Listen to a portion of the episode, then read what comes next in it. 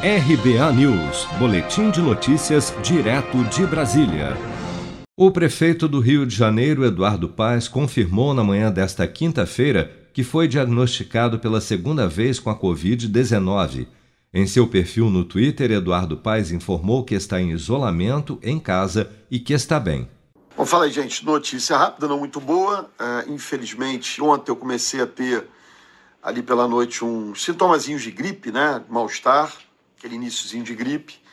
Não dormi bem hoje, acordei cedo e aí fui fazer o teste para Covid-19. Infelizmente, deu positivo, né? Uma reinfecção eu tive lá em maio do ano passado, mas estou super bem. Sintoma é um pouco essa, essa sensação de um estado gripal.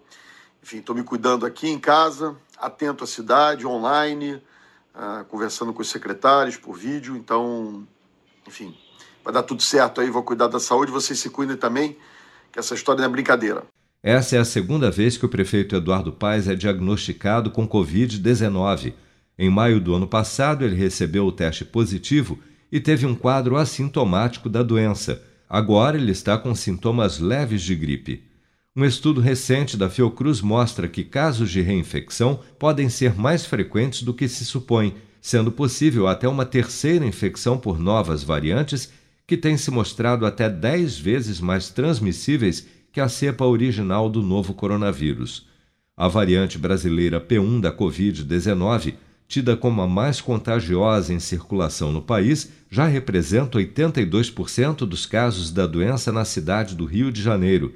A estimativa é de um levantamento feito pela DASA, rede privada de laboratórios de diagnóstico, com base em testes RT-PCR.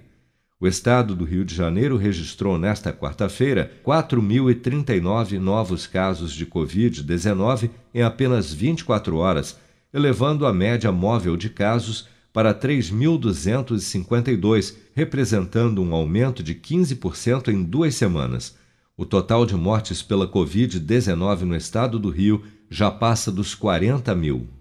Seja para conquistar sonhos ou estar seguro em caso de imprevistos, conte com a poupança do Sicredi. A gente trabalha para cuidar de você, da sua família e proteger as suas conquistas. Se puder, comece a poupar hoje mesmo. Procure a agência Sicredi mais próxima e abra sua poupança. Sicredi, gente que coopera cresce.